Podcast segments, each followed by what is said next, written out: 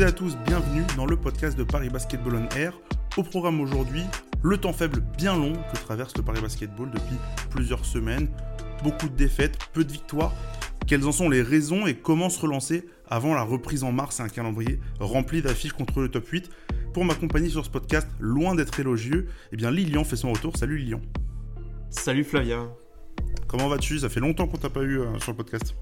Oh, j'en ai seulement loupé un. On va dire que ça C'était une petite pause justement pour tester un, nouveau duo. Et là encore, on va tester un nouveau duo. On va voir euh, comment se passe. On essaie, comme le Paris Basketball, on essaie de faire des adaptations pour voir euh, quelle est la meilleure euh, line-up pour le podcast.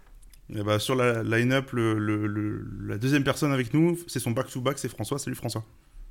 Salut à vous. Très content d'être d'être à nouveau ici. Bon, comme d'habitude, vous en avez euh, l'habitude, pardon. On vous rappelle que vous pouvez nous suivre sur nos réseaux sociaux. Sur Twitter, c'est parisb-8onair. Sur Facebook et Instagram, c'est Paris Basketball Air. Évidemment, vous pouvez retrouver aussi toute l'actualité du club sur notre site parisbasketball-onair.fr. Et nous, on va démarrer sans plus tarder. Paris Basketball saison 3, épisode 7. Let's go! I'm Kyle Allman, the new player of Paris Basket, and you're listening to Paris Basket on Air.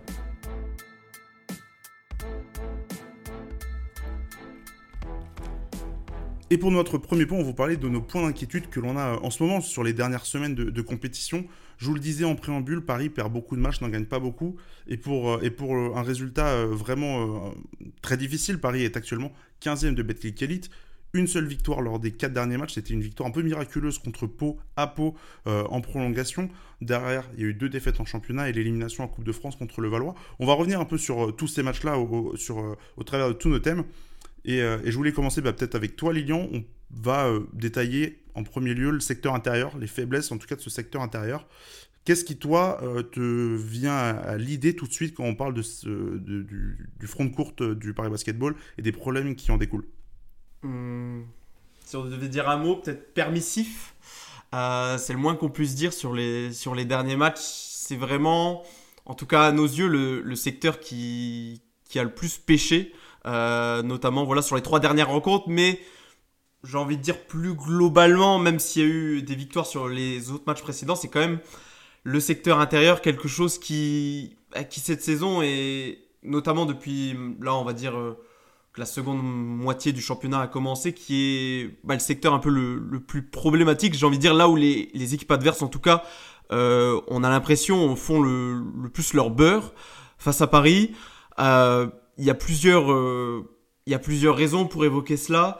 Euh, on va peut-être commencer par la première qu'on a décidé ensemble, c'est entre guillemets la méforme d'Ismaël Kamagaté parce que si nos auditeurs euh, vont un peu regarder ses stats, Ismaël il fait quand même, à part contre le Portel où il a eu un, impact assez négligeable, sinon sur les autres matchs bah, il est plutôt bon, mais notamment offensivement, mais peut-être que défensivement on sent un peu moins son, impact, sa dissuasion euh, qu'on a qu'on connaît maintenant depuis plusieurs années au Paris Basketball.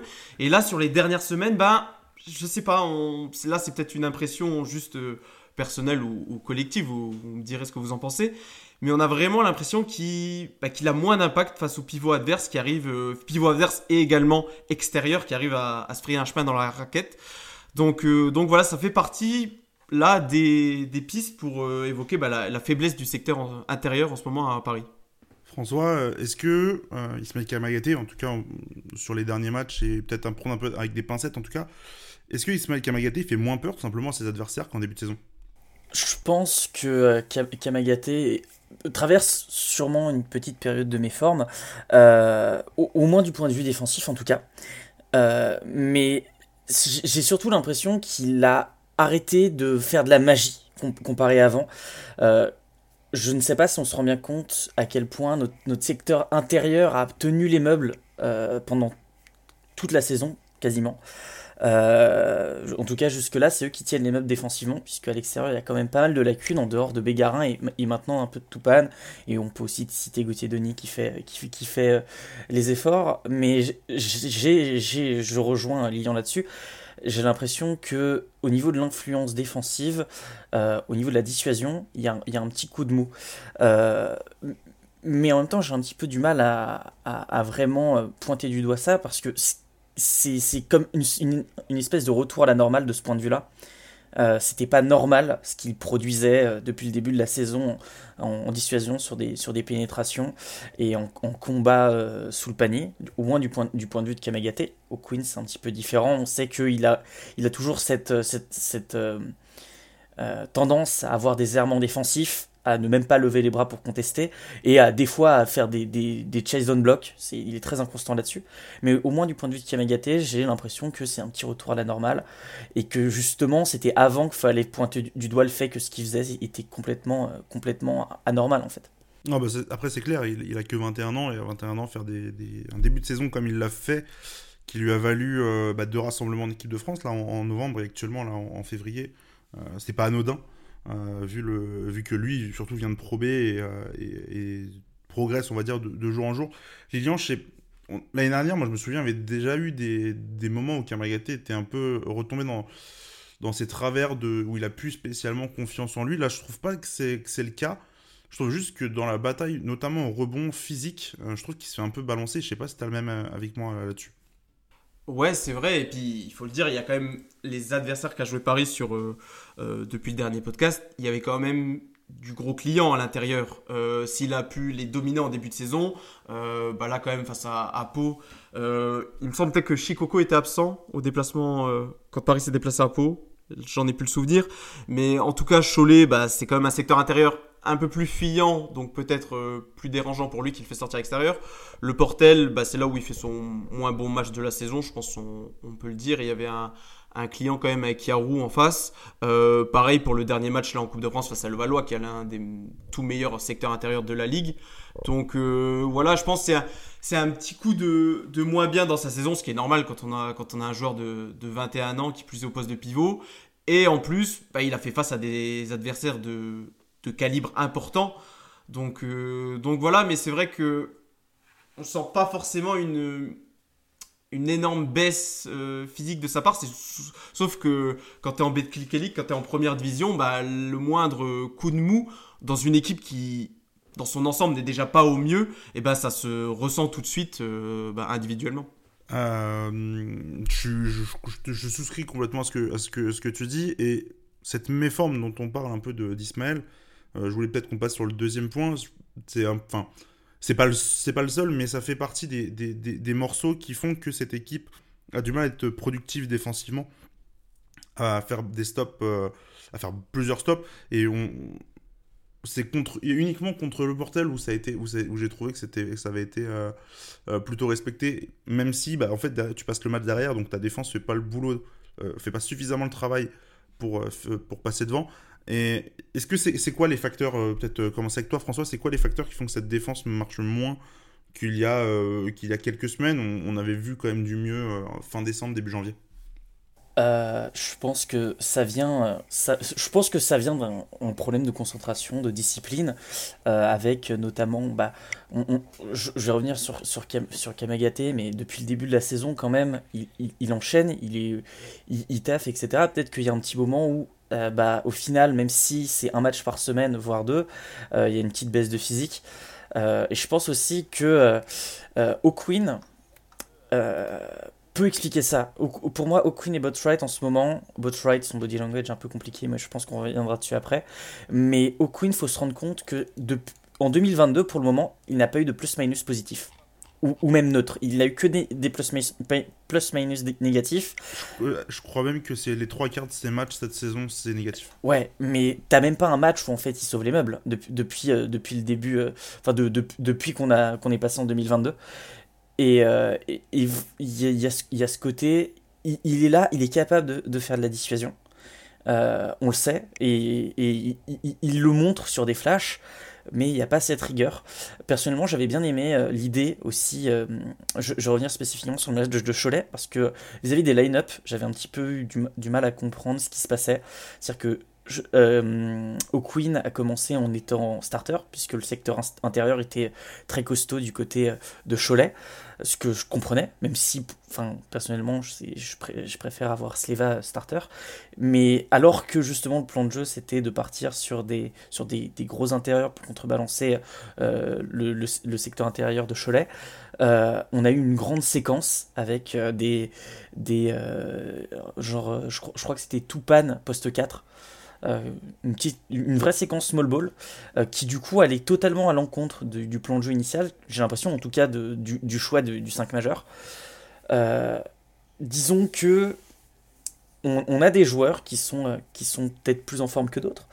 Et, j'ai l'impression que au niveau des rotations aussi, euh, on a peut-être tendance, enfin, on a, Pratt a, peut, être aussi tendance à, euh, voilà, ne pas toujours mettre l'accent sur euh, le, l'intérêt défensif de ces line-up.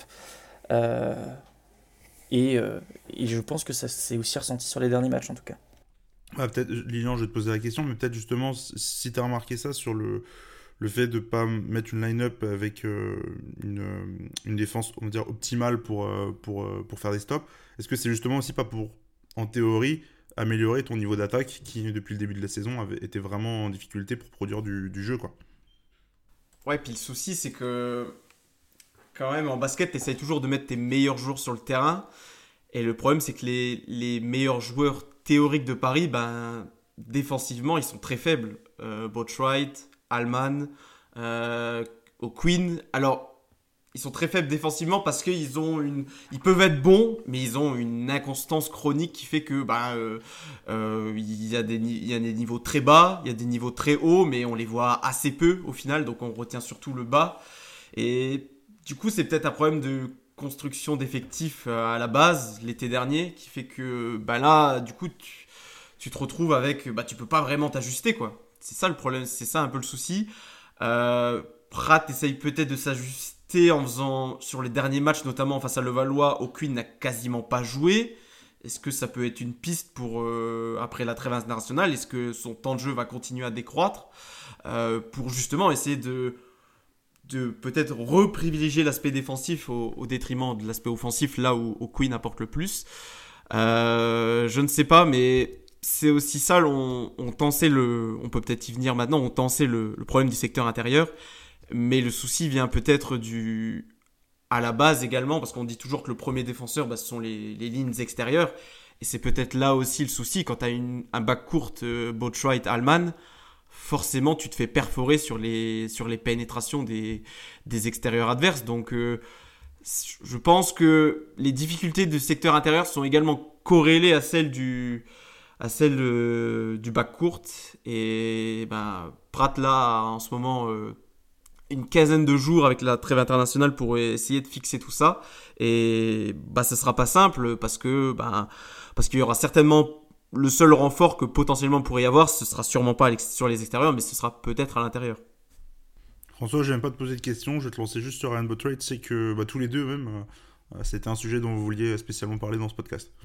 Ryan Botwright, c'est un, joueur qui a, qui a mine de rien beaucoup de talent, euh, mais qui, sur ses derniers matchs, ou disons depuis, enfin de, manière plutôt régulière tout au long de la saison, euh, mais surtout durant ces, derniers matchs quand même, hein, c'était assez flagrant. Euh, là, le, span euh, Boulogne-le-Valois, Nanterre, Pau, le Portel, Cholet et, et, et, Boulogne, on va dire.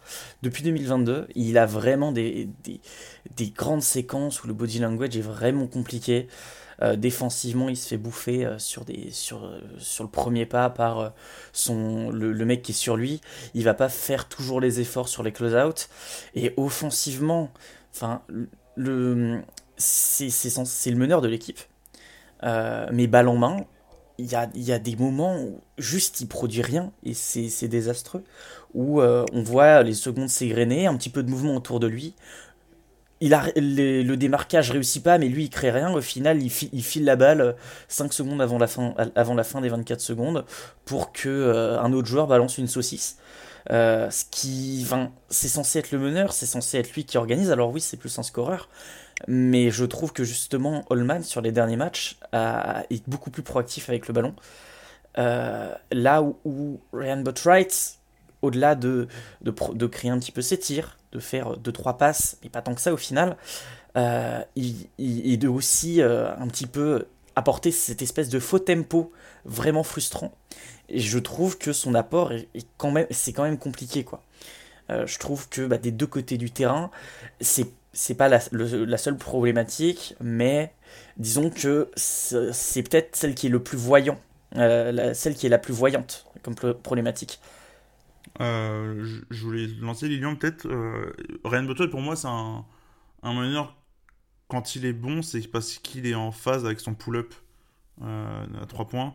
Il est, capable d'être une menace, triple menace euh, et, effectivement, bon, ça arrive en fait, enfin, sur courant alternatif. Je sais pas ce que tu en penses, toi, euh, de, de, de, Ryan. Euh, est-ce que tu vas plus dans le sens de, de François ou pas? C'est marrant parce que il fait, pourtant, il n'est pas sur sa pire série de matchs de la saison, je trouve. il y a vraiment un moment en fin de l'année, en mois de novembre, où, vraiment il avait une sale série de matchs. Mais là, au final, sur les matchs, il est plutôt bon, entre guillemets, bien sûr. Euh, pas forcément au, niveau auquel on entend, mais face à Valois, euh, je l'ai trouvé plutôt bon. Il y a un match aussi, euh, je crois, dans un des deux derbies où il est plutôt en réussite à, à 3 points notamment. Mais c'est vrai que bah, c'est un peu souvent le cas aussi avec ce genre de, meneur de petite taille qui n'a pas forcément un, énorme physique. Forcément, ça va être basé sur sa réussite sur le tir extérieur. C'est totalement le cas avec Ryan Bolshwright. Mais mais c'est vrai que je suis d'accord avec vous. Souvent, le problème, c'est que on dit souvent que Paris est une équipe qui aime jouer vite. Et, le problème, c'est quand Ryan Botwright est à la main, c'est qu'il a souvent tendance à ralentir ce rythme, à garder la balle très longtemps. Euh, et donc potentiellement d'installer, comme l'a dit François, un, faux rythme. Alors qu'Alman a plus cette tendance à un peu partager peut-être plus vite la balle. Euh, mais ouais, c'est, moi c'est un peu cette ambivalence. Je trouve qu'il fait pas ses pires matchs, mais par contre, c'est vrai que le body language de ces derniers temps est vraiment catastrophique. Alors on le sait, Ryan Botwright, euh, le coach Pratt l'a souvent dit, c'est un, c'est un coach sur le terrain. Il a une forte personnalité. Il dit ce qu'il pense. On le voit au temps mort. Il est toujours très très actif. Mais on sent que là, son, son apport par la voix est plus, plus négatif que, que positif envers ses coéquipiers. Et, c'est pas non plus étonnant quand tu es dans une, voilà, une spirale où une spirale négative, on peut le dire. Euh, tu t'attendais pas forcément à ce que la saison soit aussi compliquée. Ben forcément, ça, ça rejaillit un peu sur tout le monde, encore plus sur Ryan, voilà, qui, on le dit, parle beaucoup. Euh, mais donc voilà, peut-être que souvent, voilà, là, on a une, on est quasiment à la vingtaine de matchs euh, cette saison Betclic Elite. Je pense qu'on avait des des hautes attentes avec Ryan. L'an dernier, on s'est dit, il avait notamment été touché par le Covid. On s'est dit, bon, voilà, le temps qui s'intègre, euh, que l'année prochaine, enfin, cette année, du coup, ça allait être mieux. Et peut-être qu'on avait tout simplement de, trop grandes attentes. Je ne sais pas si, vous êtes d'accord avec ça, mais je pense que peut-être qu'il faut en attendre moins. S'il arrive à. Maintenant, il faut juste espérer que dans les matchs, il, commette moins d'erreurs et surtout qu'il plante à longue distance, quoi. Parce que c'est quand même aussi l'un des rares artilleurs de cette équipe. Moi, tu vois, euh, tu, parles des attentes sur Ryan, je trouve que les attentes, quand même, elles étaient un petit peu élevées, mais je sais pas, de, quand tu, de la part du club, quand tu recrutes Ryan Bolswright il y a un an pour, euh, pour en faire ton meneur titulaire en Pro qui était un recrutement XXL, euh, tu savais en fait que c'était pour le, pour le. Lorsque tu montrais en, en Elite, de l'installer comme ton créateur numéro 1 et ton, ton meneur numéro 1. C'est un, joueur, il y a un an, un peu moins, un peu moins d'un an, un an, il joue encore euh, des Coupes d'Europe. Et aujourd'hui, euh, il est loin, mais alors très loin du niveau euh, d'une Coupe d'Europe, parce que enfin, je pense qu'on est à peu près tous d'accord pour dire qu'il est loin d'être dans le top 10 des meneurs du championnat, voire plus. Et, il a une offre en plus là cet hiver, en Israël, je crois qu'une offre avait été faite pour lui. Le club a, accepté de le, conserver plutôt que de le lâcher je trouve qu'il fait, en ce moment, tu le dis, tu le dis Lilian, le body language est pas bon, il parle beaucoup et ça traduit un peu de la mauvaise ambiance du groupe, on va peut-être en revenir après.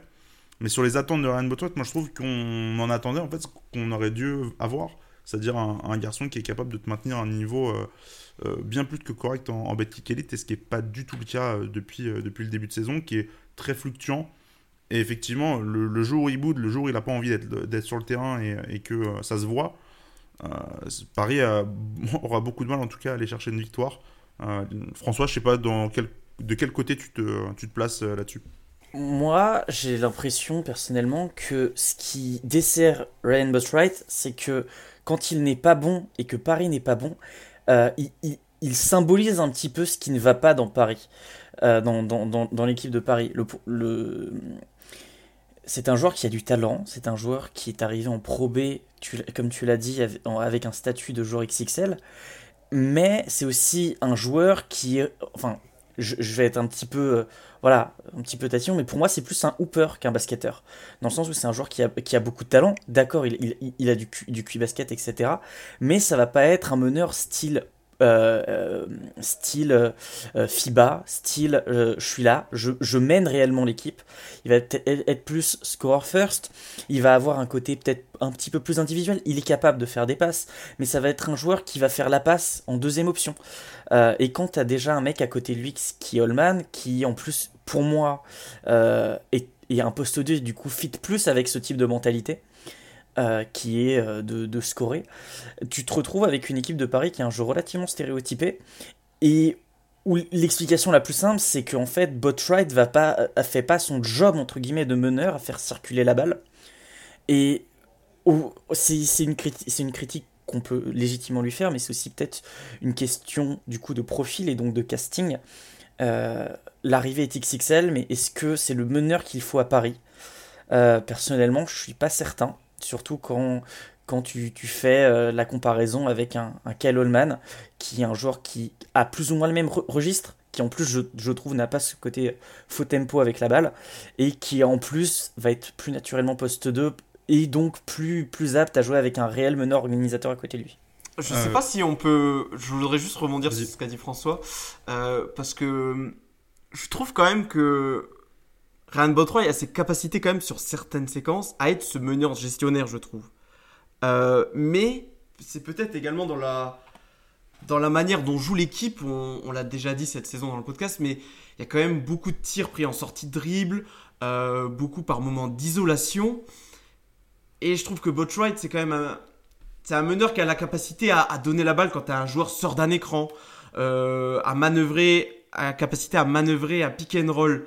Et est-ce que quand il a la balle peut-être à la main 50% du temps, euh, est-ce que ça le dessert pas plus qu'autre chose Et est-ce que la manière dont joue l'équipe euh, ben, ne lui convient peut-être pas forcément Et c'est peut-être en ça l'erreur de casting, c'est qu'on n'a peut-être pas si Ryan Botroy t'en faisait ton, voilà, ton meneur titulaire et donc euh, l'un de tes joueurs majeurs, est-ce que l'effectif a été suffisamment bien pensé autour de lui? Je sais pas, c'est peut-être une réflexion qu'il y aura à avoir en, fin de saison. Bien sûr, pas maintenant.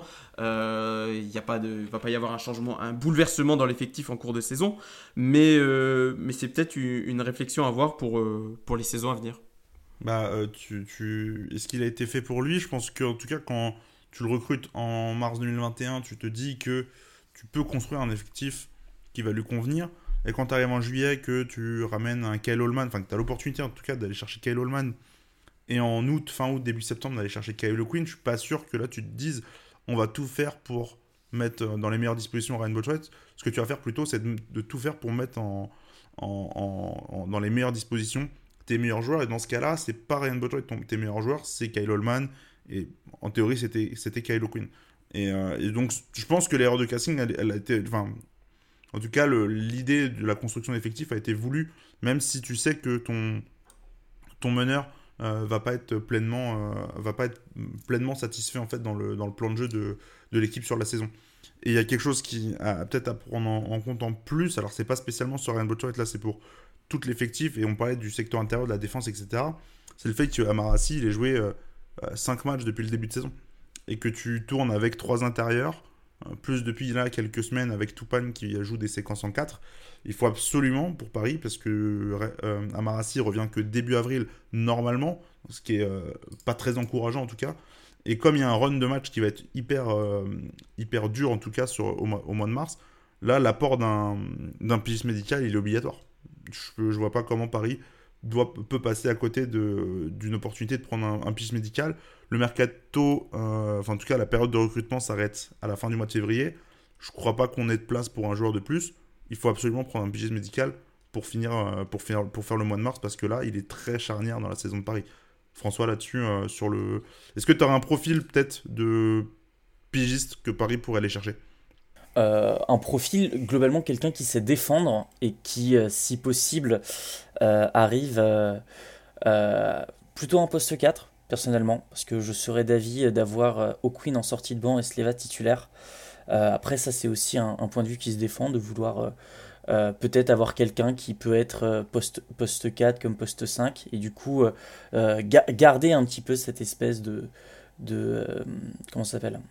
De polyvalence de, de Kylo Quinn que Pratt utilise aussi bien en 4 qu'en 5 à côté de Kamagate ou en sortie de banc. Je pense qu'il faut clairement un défenseur aussi, hein. c'est primordial et de toute manière il faut tout simplement un intérieur parce que on le disait la rotation est peut-être serrée. Lilian sur, cette, sur la question du pigiste, quelle est quel est ton avis là-dessus?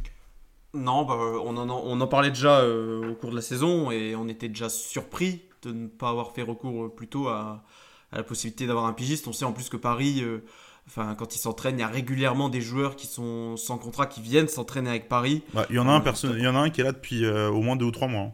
Voilà, on savait en cours de saison, il y a souvent eu Jérémy Enzoli, qui maintenant a signé dans, à Orléans par exemple. Mais on sait que Paris ne manque pas en tout cas toute façon, Paris forcément attire euh, de par son, de par son, pas forcément son statut au classement, mais voilà le statut du club en, lui-même. Donc euh, là, faut, il faut pas hésiter. On voit que ça marche pas depuis un moment. Euh, là, en plus, tu as, potentiellement 15 jours pour tester un joueur et, l'intégrer à ton effectif. donc là, je pense que c'est vital et je serais vraiment très, mais alors très surpris qu'il n'y ait pas un nouveau joueur à Paris pour au début mars. Peut-être aussi pour lancer du coup cette dynamique de groupe, une dynamique de groupe. Alors on, en a brièvement parlé sur Ryan Botwright avec son body language, mais euh, depuis, enfin, je trouve que ça se voit vraiment depuis fin d'année 2021, surtout depuis le début de l'année 2022, que ce groupe, alors c'est très cliché de dire ça, mais que ce groupe ne vit pas très bien.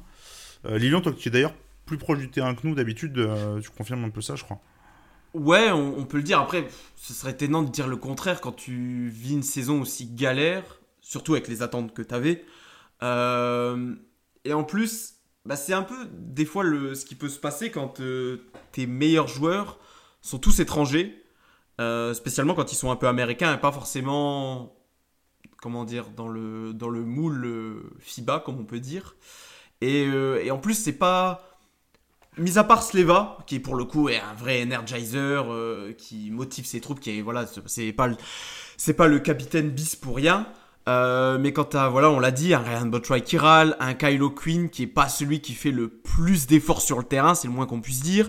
Un Kyle Allman qui est très bon d'un point de vue basket, mais qui sur le terrain est, euh, qui pardon, au niveau du, de la voix du collectif est, très muet, c'est pas du tout un, un leader de vestiaire.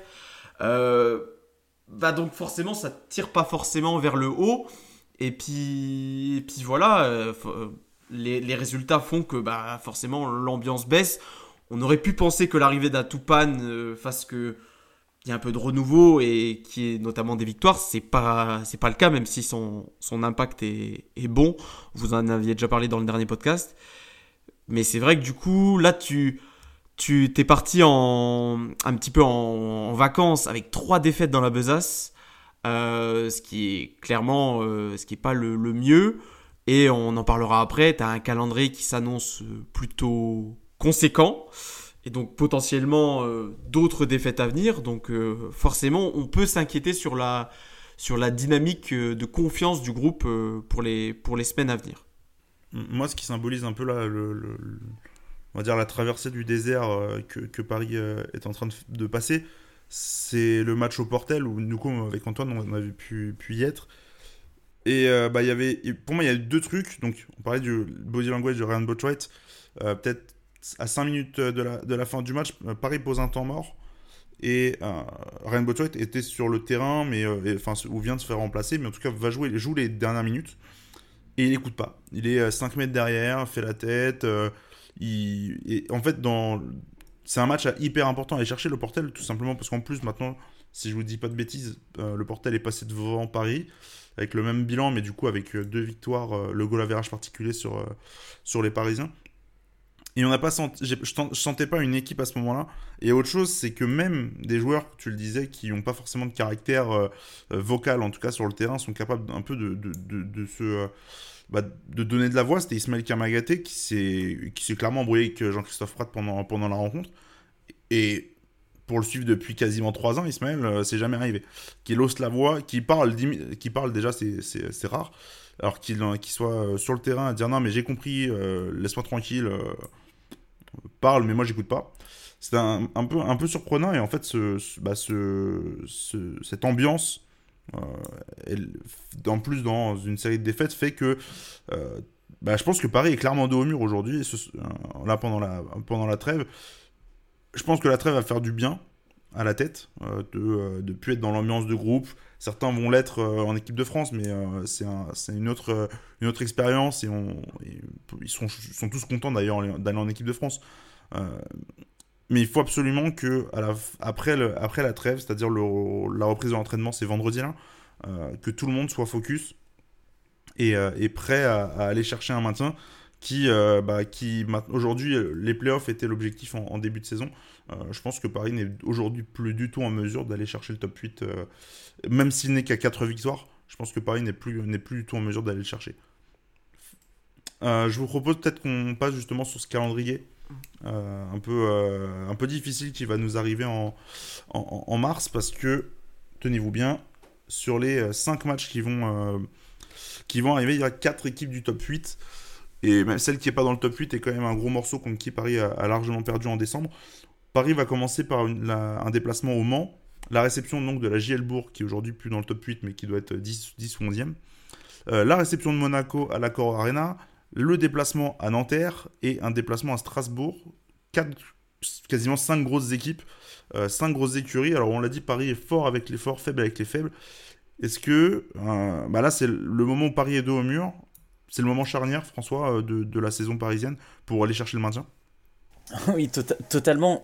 Tu... D'ailleurs, pour, pour revenir un petit peu sur l'ambiance, c'est vrai que le fait d'être en, retour de trêve, du coup d'avoir pu euh, un petit peu se ressourcer et tout de suite retomber dans le dur, euh, ça va être un, un, vrai test, je pense, pour Paris. Mais depuis le début de la saison, on a quand même vu qu'ils avaient un, meilleur visage contre les grosses équipes. Et justement, si ce, cette espèce de coupure après trois matchs compliqués, euh, même s'il y a eu euh, un beau visage qui a été montré euh, en Coupe de France, je, pense que si sur les trois premiers matchs, ils arrivent à en accrocher, à en prendre un et à être accrochés sur les deux autres, il pourrait y avoir, enfin en tout cas sur, sur ce mois de, de, mars, euh, le début d'une bonne dynamique pour la fin de saison. Euh, ça va être des matchs qui sont évidemment très importants. Euh, peu, pas dans un cadre où on affronte nécessairement des, des concurrents directs au, maintien, mais dans le cadre où ça va être justement des, rencontres qui vont être ardues et donc où les joueurs vont peut-être être plus concentrés, plus se mobiliser comme ils, nous ont, ils nous ont habitués contre les gros. donc oui, c'est ça va forcément être un span de match très important, très compliqué. Et, euh, et j'espère que euh, peu importe euh, les, les, résultats de ces cinq matchs, il y aura eu du positif et de quoi entamer une fin de saison, une fin de saison qui, qui, qui s'annonce importantissime pour, pour une équipe qui doit forcément se, se maintenir en, en proie. Lilian, quand je regarde les cinq matchs qui arrivent, euh, je vois que Nanterre et peut-être un peu Le Mans s'il y avait que, que moins 10, où Paris avait été dans le match presque du début à la fin, n'avait pas été largué en tout cas. Mais euh, de jouer la Gielbourg, de jouer Monaco et de jouer Strasbourg, des équipes qui ont gagné euh, toutes plus 20 au minimum dans, contre, contre Paris, est-ce que c'est pas inquiétant? C'est peut-être les seules grosses équipes en fait depuis le début de saison qui ont maté Paris du début à la fin. Ouais, je voulais juste rajouter, fermer la parenthèse sur le comportement des joueurs, que, qu'on fasse gaffe à ne pas. On a souvent tendance en tant que journaliste à peut-être des fois surinterpréter les comportements. Euh, c'est ce qu'on a vu, on vous l'a dit dans le podcast. Après, voilà, dans l'euphorie d'un match, peut y avoir des, des comportements qui, qui, peuvent dépasser ce que vit réellement le groupe. Donc voilà, parenthèse refermée. Euh, Ouais, c'est sûr, pour en venir au, match qui s'annonce, et j'ai envie de dire, c'est autant si tu as pu surprendre certaines équipes en, début de saison, notamment, bah, on pense à Lasvel, on pense à Pau. Là, le souci, c'est que tu joues 5 euh, équipes qui jouent les playoffs. On peut compter même Bourg, hein, qui est, euh, je regardais, ils étaient dixièmes, donc ils sont dans la course aux playoffs. Et tu les joues à un moment où bah là, chaque match compte.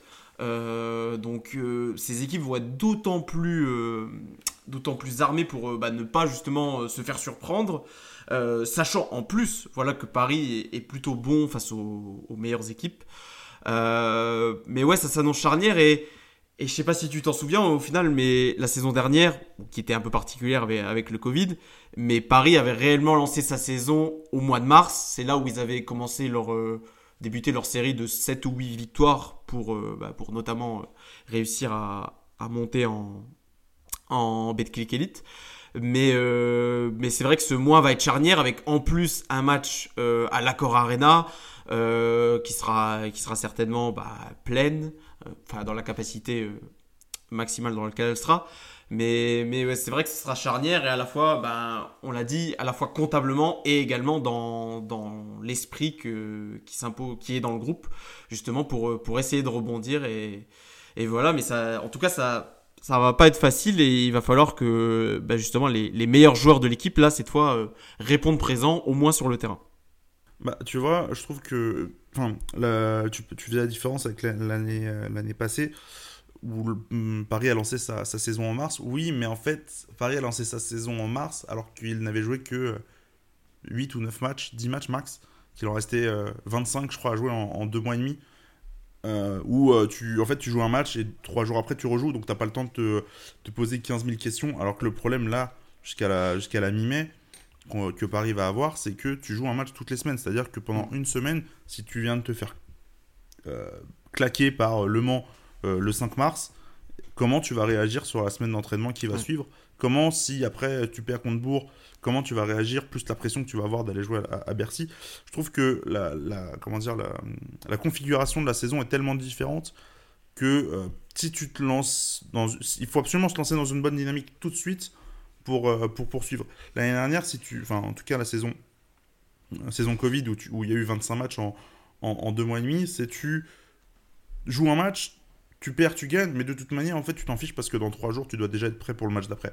Et je trouvais que tu n'avais pas le temps de réfléchir, de, de, de, te créer des problèmes que tu peux peut-être te créer, en tout cas en, sur des, des, semaines pleines, euh, si t'es pas en confiance. Moi, c'est peut-être là-dessus que. Ouais, le, seul axe de comparaison que tu peux avoir, c'est peut-être le sentiment d'urgence parce qu'en en mars, euh, enfin en mars 2021. Bah, c'était le moment où... oui. Pour, pour euh, avoir ton objectif, effectivement, c'était le dernier moment pour lancer la saison.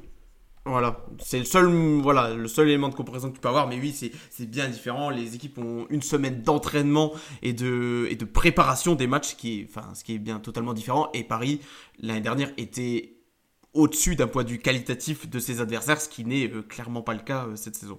Après, François, je, voulais peut-être finir sur une note un peu positif sur ce, sur ce mois. On est d'accord que quand même que là, à la fin de ces 5 matchs, Paris aura joué 25 matchs de championnat. Il en restera 9, ce qui est beaucoup. Euh, le maintien ne se joue pas uniquement sur ces 5 matchs, qu'on soit bien d'accord. Non, non, le, maintien ne va pas seulement se jouer sur ce, mois, de mars, mais je pense qu'il va être important pour lancer une dynamique. Euh, juste pour revenir un petit peu sur, euh, ces matchs, ce qui, pour moi est peut-être le plus alarmant, c'est que sur ces 5 matchs, seulement 2 se jouent entre guillemets à domicile, dont un à la Hotel Arena.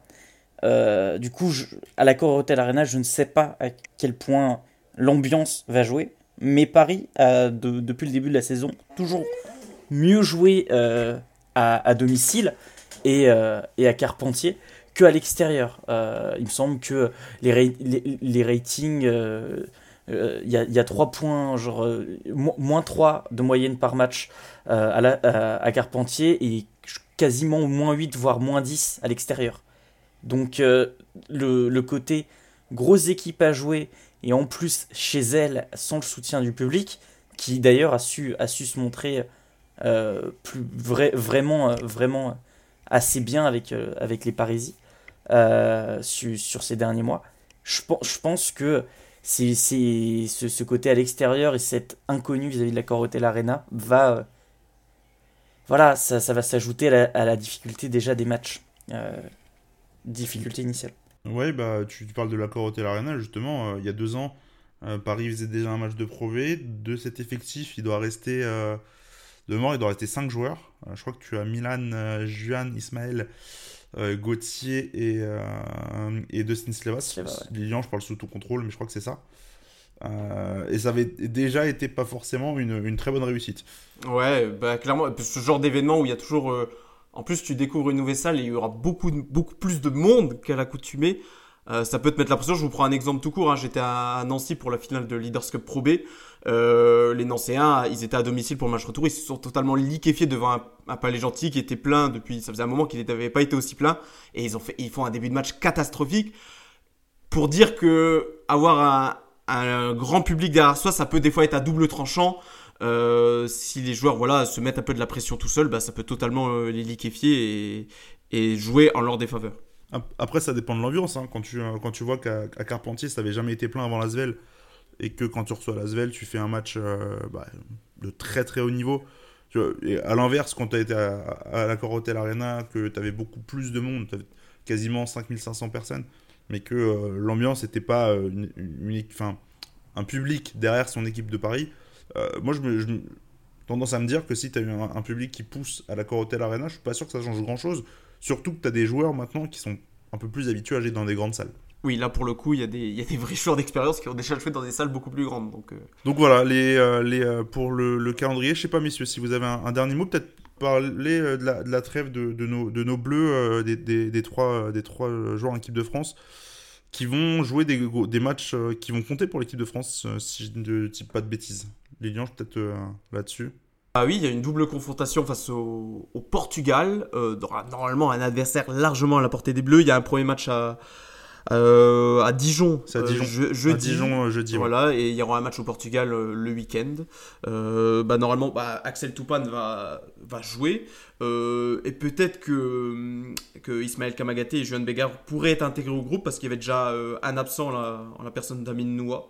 Donc potentiellement, un, deuxième Parisien pourrait jouer avec l'équipe de bah, France. c'est un, un, un poste 4 à Minois, donc c'est, t'as, as vraiment le choix entre, les, entre Ismaël et, parce il ne sera pas remplacé, c'est ce que l'équipe de France a dit. Donc peut-être que c'est un, des partenaires d'entraînement. Et puis un autre, un autre ex-parisien qui, qui, est dans le groupe qui va jouer, euh, c'est euh, Sylvain Francisco, d'ailleurs. Ah oui, c'est vrai, on, a oublié de le mentionner, Sylvain Francisco qui fait une, énorme saison avec Mandressa en, en Liga ACB. Euh, voilà pour, pour ce, podcast. N'hésitez pas à vous abonner à nos réseaux sociaux. Je le répète, at ParisB-8 on air sur Twitter. Paris Basketball Air sur Facebook et sur Instagram. Euh, comme d'habitude, vous, vous, pourrez retrouver pardon, toutes les infos sur bah, déjà les, deux matchs de l'équipe de France, on va les suivre aussi, vu qu'on a des Parisiens, on va, les, suivre. Et puis bah, là, le mois de mars qui va, se profiler, beaucoup de choses qui vont, qui vont arriver dans ce mois de mars, on fait un peu de teasing. Euh, bah, likez, partagez le podcast, n'hésitez pas à mettre des pouces bleus sur, euh, sur YouTube, à mettre les 5 étoiles sur Apple Podcast et sur Spotify, maintenant que c'est possible. Et puis nous, on va se retrouver dans à peu près 2-3 semaines après, après les premiers matchs du mois de mars pour, euh, pour débriefer et voir si Paris a relevé la tête. Merci les gars et à la prochaine. Bye bye. Ciao